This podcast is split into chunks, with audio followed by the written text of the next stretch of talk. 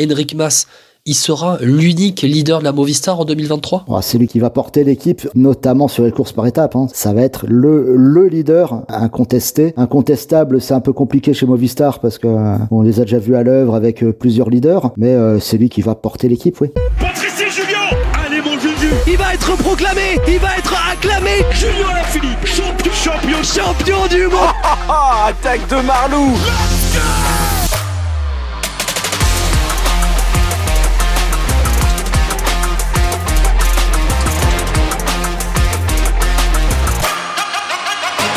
La grande présentation de la saison 2023 par Vélo Podcast, ça continue et là on rentre un peu dans le Gotha du cyclisme mondial. Avec moi aujourd'hui Julien Després d'Actu Cyclisme Féminin. Salut Julien. Salut Guillaume, bonjour à tous. Bon Julien, on continue un peu ces présentations. C'est vrai que on est sur ces formations qui ont aussi des équipes féminines et c'est pour ça que, que tu es avec nous pour parler des hommes comme des femmes. La Trek Segafredo hier, la Movistar euh, aujourd'hui. On est vraiment dans ces, dans ces formations de manière plus générale, ces formations qui ont investi sur le cyclisme féminin en World Tour. Qui ont investi et, qui ont investi avec succès. C'est les équipes qui performent au plus haut niveau mondial hein, chez les femmes, hein, on va pas se mentir. On va en parler euh, un petit peu plus tard, ça sera la fin du podcast sur euh, les femmes, mais on va commencer par les hommes parce qu'il y a quand même pas mal à dire sur cette saison 2022 de la Movistar. Bon, la Movistar. Il n'y avait aucun risque pratiquement pour la Movistar de descendre hein, en, Pro Series. Ils terminent 11e sur le bilan 2020-2022. 11e, c'est aussi leur place sur euh, le bilan hein, de la saison 2022. Euh, mais euh, là, on rentre quand même dans une équipe on l'attend pas forcément au milieu de peloton, mais plus dans les grosses, grosses victoires. 19 succès en 2022 pour la Movistar. Mais là, c'est, c'est avec là la première question, en tout cas la première interrogation. Movistar, 19 victoires en 2022 pour les hommes, une seule victoire en World Tour. C'était Carlos Verona sur la septième étape du Dauphiné.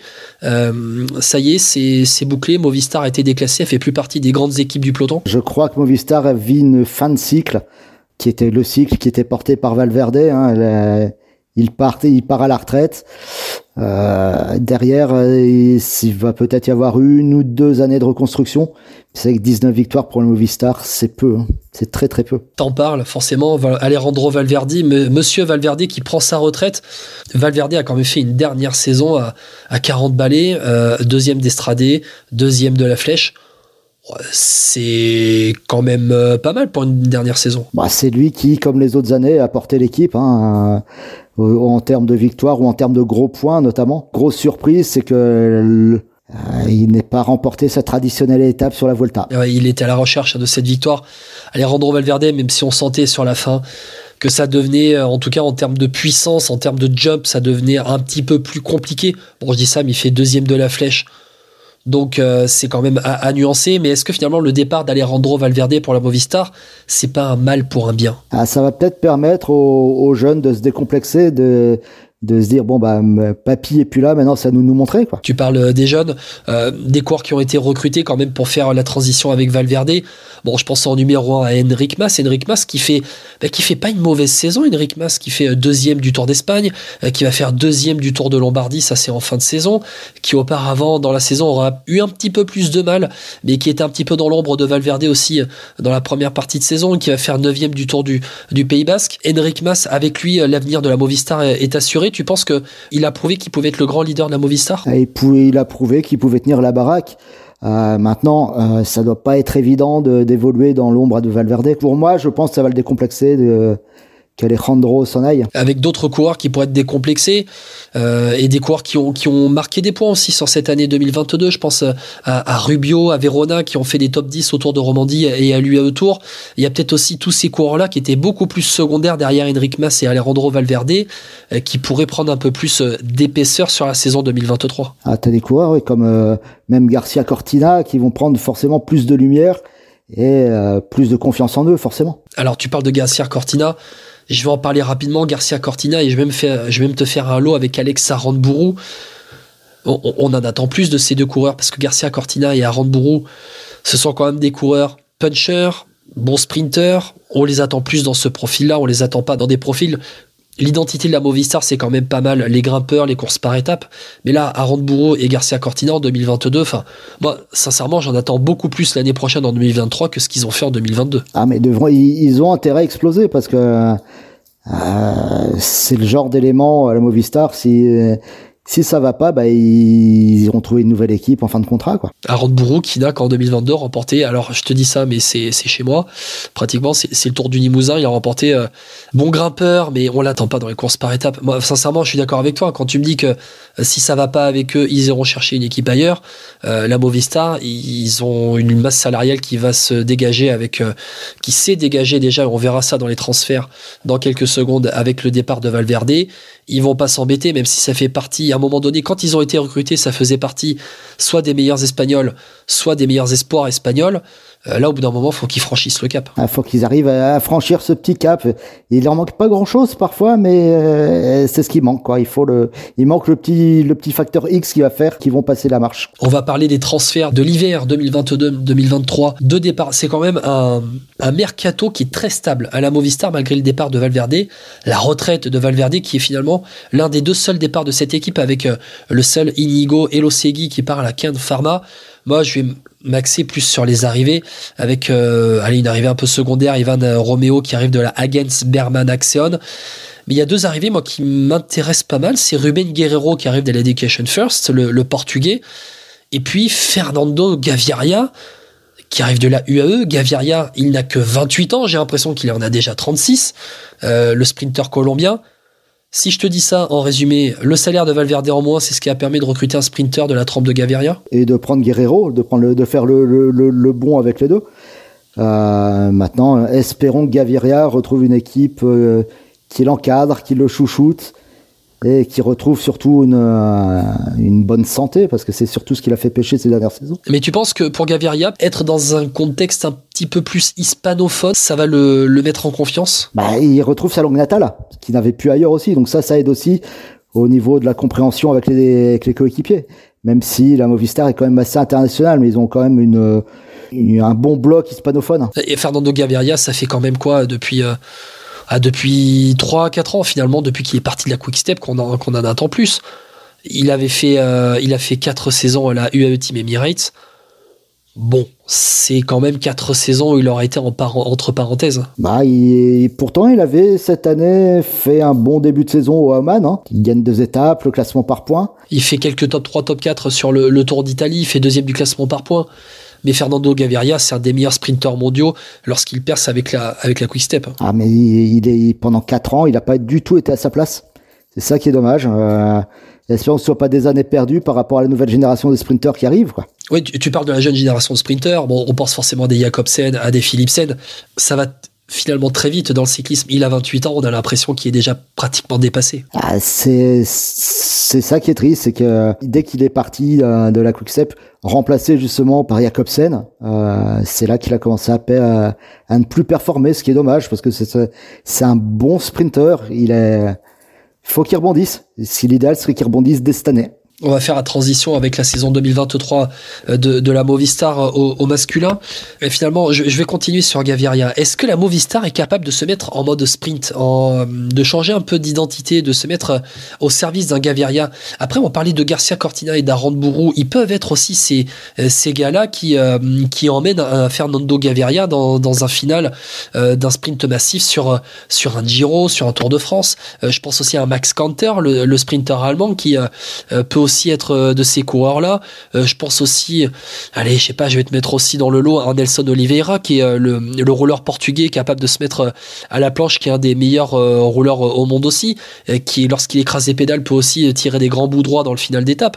Ils, sont capables de se mettre au diapason et de, pour un sprinter, la Movistar? Ils peuvent, et tu en oublies un qui peut faire un excellent poisson pilote avec sa science de la course et son ancienneté c'est José Joaquín Rojas. Ouais, bien évidemment, Rojas. Et Rojas, il va avoir 38 ans cette année. Tu penses qu'il est capable encore d'être euh, parmi ces coureurs qui, qui te placent à les Peut-être pas poisson pilote, mais le pré-poisson pilote, tu penses? Voilà, l'avant-dernier étage de la fusée, pourquoi pas Ça peut lui convenir à, à José Joaquín Rojas. C'est vrai que lui, avec la retraite de Valverde, j'avais un petit peu mis de côté. Mais bon, il est euh, toujours là, euh, comme d'autres coureurs, un peu sur la saison 2023 avec Valverde qui part. Est-ce que ça va pas laisser plus de place?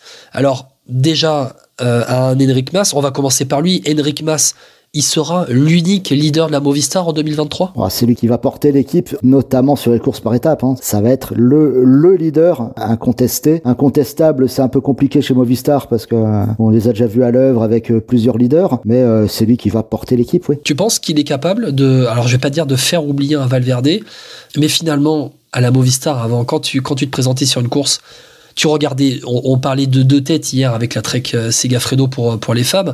Là, pour les hommes, on, on parle de la de Mas et de Valverde. Quand ils s'alignaient au départ, on disait Ah, on sait pas quel est le leader, on sait pas si c'est Enric Mas, on sait pas si c'est Alejandro Valverde. Non, non, là, Enric Mas, il va être tout seul. Il aura plus finalement. On parlait de l'ombre de Valverde, mais il n'aura pas le soutien de Valverde qui. Euh, pouvait passer un petit peu euh, dans le brouillard une contre-performance d'Enric Mas. Ah, c'est ça qui va être compliqué à gérer. Euh, la première année va être intéressante à suivre chez Movistar à ce sujet-là, savoir si il arrivera seul, à Mass, à, tirer l'équipe vers le haut et à avoir un, rôle qu'avait un Valverde, un, un, leader, un vrai leader. Je reviens sur cette série euh, Netflix hein, sur la, la, Movistar où on était dans le bus de la Movistar avant euh, chaque euh, course, où on voyait un petit peu le rôle qu'avait Valverde, euh, la parole qu'il avait un peu dans la sphère privée. C'est pas ça finalement qui va manquer le plus à la Movistar, ou alors finalement, c'est peut-être quand je te parle de libération, c'est peut-être ça parce que c'était Monsieur Valverde qui parlait. C'est-à-dire que euh, Valverde, il parlait, il avait pratiquement le même poids que le grand patron de la Movistar. Ah bah c'était la voix du patron de Movistar dans le dans l'équipe. Hein. C'était le boss. Effectivement, comme tu dis, il avait peut-être même plus d'influence et de domination sur son équipe que le manager général de Movistar. Hein. Le grand boss Eusebio Unzue. Après, on parlait de place hein, dans l'équipe Movistar. Ça peut aussi donner plus de place à des rôles secondaires. Je pense à Ivan Sosa, à Matteo Jorgensen. On parlait de, de Carlos Verona. Il y a aussi un Antonio Pedrero qui a Pedrero et Verona qui marchaient plus un peu sur des échappées. Je pense notamment à des échappées sur les grands tours, sur la Vuelta et sur le Giro pour, euh, pour Pedrero. Euh, Matteo Jorgensen, Ivan Sosa, moi, c'est un peu les deux coureurs que j'attends sur les, les classements généraux pour qu'ils s'affirment encore un petit peu plus. Alors Jorgensen, euh, euh, j'ai trouvé qu'il avait fait un super début de saison jusqu'au mois de mai. Après, il a un peu plus, plus de mal à percer. Il a que 23 ans, euh, c'est pas négligé non plus mais euh, ça peut être un bon appui, un bon euh, électron libre, comme on dit euh, dans la Movistar, pour justement déblayer le chemin pour Henrik Mas, pour, pour que Henrik Mas puisse s'appuyer dessus. Il a réussi à prendre les échappées hein, sur le dernier Tour de France. Trois échappées où il va à chaque fois faire top 5, à Foix, à Saint-Etienne, à Megève. Il fait 20e du Tour, il fait 4e du classement du, du, meilleur jeune. Moi, j'ai quand même l'impression qu'on parle d'Henrik Mas, on parle d'Ivan Sosa c'est pas un hispanophone, Matteo Jorgensen, mais c'est quand même franchement un des très bons espoirs de cette formation. C'est euh, une très bonne carte à venir euh, que sur laquelle doit s'appuyer Movistar un peu plus peut-être en le cadrant plus, en l'empêchant plus d'aller dans les échappées et euh, en soutien d'Henrik Mas. De toute façon, si tu restes au soutien d'Henrik Mas, t'es pas non plus très loin du euh, d'un top 5 ou d'un top 10 au général. Hein. Ouais, euh, Matteo Jorgensen qui devrait hein, sur la saison 2023 s'orienter plus vers un, calendrier fait de courses françaises avec Paris-Nice et, le Tour de France et qui sera aligné notamment sur l'IAE Tour à la fin février. Mais la Movistar, c'est aussi l'équipe féminine. On va passer à la formation féminine de la Movistar, Julien, avec toi, hein, Julien Després d'Actu Cyclisme Féminin. Bon, j'ai l'impression que ça va quand même aller assez vite hein, pour la Movistar sur cette année 2022. 24 victoires, la moitié 12 victoires pour Madame Annemiek van Vleuten. Et alors là, quand on parle des victoires de van Vleuten, attention, elle remporte le Tour de France, la Vuelta, le Giro, Liège-Bastogne-Liège, les championnats du monde. Elle fait top 5 sur la Flèche Wallonne, l'Amstel, le Ronde 2, l'Estradé, le Tour de Romandie. Bon, si je te dis ça, euh, Julien, Movistar égale Van Vleuten? Euh, Aujourd'hui, oui. On en reparlera dans la grande presse 2024, mais euh, jusqu'au 31 décembre, il faudra encore compter sur elle pour porter l'équipe, voire pour former euh, certaines recrues. On en reparlera un petit peu plus tard dans le podcast. Ouais, mais euh, finalement, derrière Van Vleuten, ça... T'as des bonnes coureuses, mais elles sont, elles sont. On parlait de l'ombre de Valverde il y a quelques minutes avec les hommes. Là, c'est même plus une ombre. C'est quoi? C'est tu te mets derrière la tour Eiffel, tu vois pas le soleil pendant deux jours. Ah, ben c'est ça, c'est exactement ça. Après, c'est aussi peut-être aussi une volonté euh, cachée des coureurs, des c'est bon d'avant de Vleuten. On va juste bosser pour elle et euh, on sera récompensé. Ça, c'est pour le, profil. Alors, j'ai dire le profil euh, grimpeur, puncher, rouleur, les grands tours avec Annemiek van Vleuten. C'est vrai que quand on pense allez, je sais pas, une Arlenis euh, Sierra, par exemple, qui pourrait peut-être aussi euh, briller euh, un, petit peu plus. Moi, je voudrais juste qu'on parle un petit peu mm, d'une sprinteuse danoise, tu vois, de qui je veux parler, Emma Norsgaard. Elle est finalement pas réellement dans l'ombre de Van Vleuten, c'est pas le même profil. Elle, elle, a eu sa chance aussi en 2022 Elle a eu sa chance, elle a pas réussi. Alors, pour moi, ça resterait une des déceptions de 2022, euh, Emma Norsgaard. Euh, je sais pas ce qui lui est arrivé cette année, peut-être un petit passage à vide après son mariage ou autre. Mais euh, trois victoires, je pense qu'on pouvait en attendre beaucoup plus d'elle en 2022. Elle remporte le Samin et passe pas loin euh, au Omloop euh, van Het Hageland. Elle fait deuxième à Omloop Het Newsblad. Elle fait quand même top 10 hein, de la plupart des, des, Flandriennes. Elle fait 13e au Tour des Flandres. Bon, finalement, elle avait de la place à cet endroit-là dans la saison. Elle a pas performé, elle a pas scoré comme on l'attendait. Elle a pas scoré comme on l'attendait, mais elle est aussi tombée sur toute la période printanière. Elle est tombée sur une super Trek Segafredo et une super FDJ Suez. Donc ça peut aussi être à sa décharge. On en parlera sur la saison 2023 et des Norsgaard.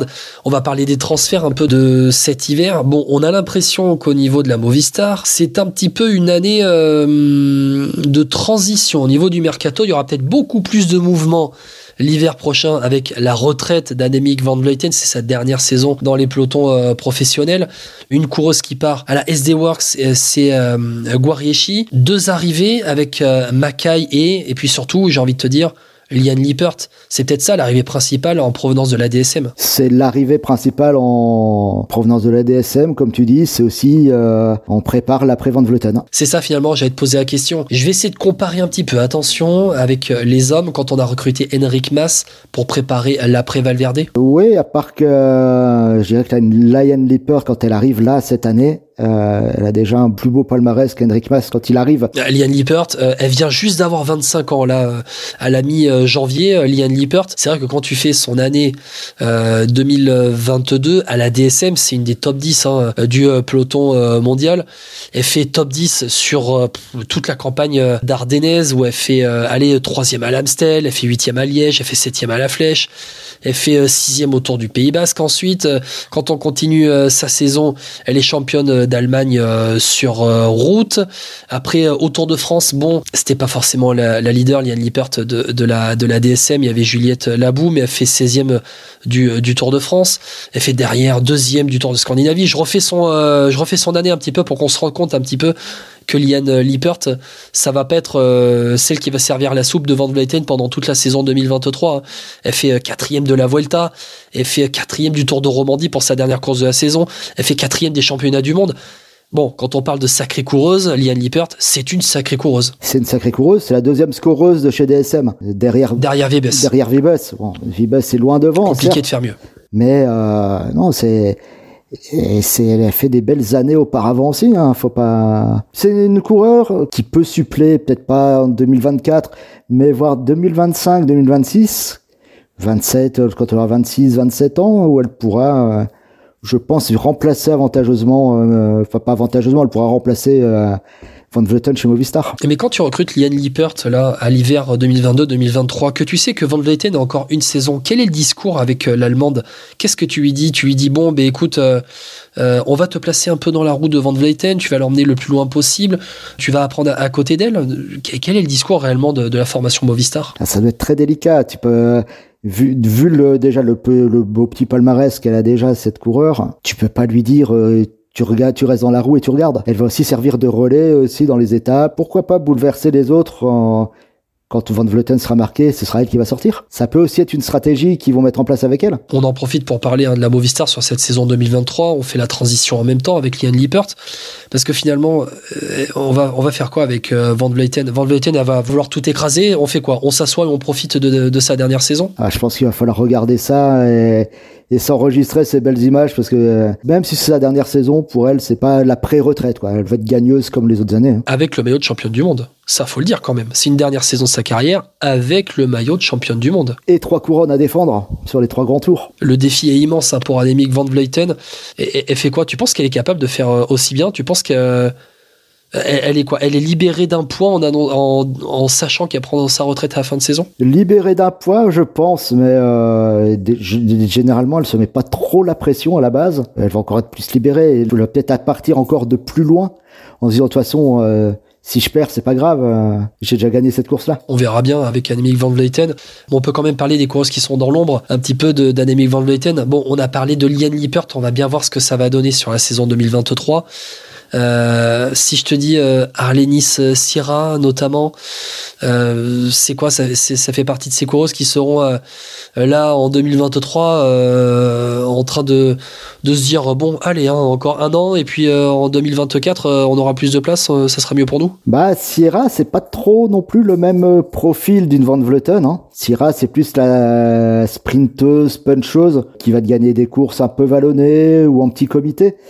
Euh, elle n'aura pas forcément les mêmes euh, capacités qu'une Van Vleuten. Elles sont complémentaires hein, de toute façon.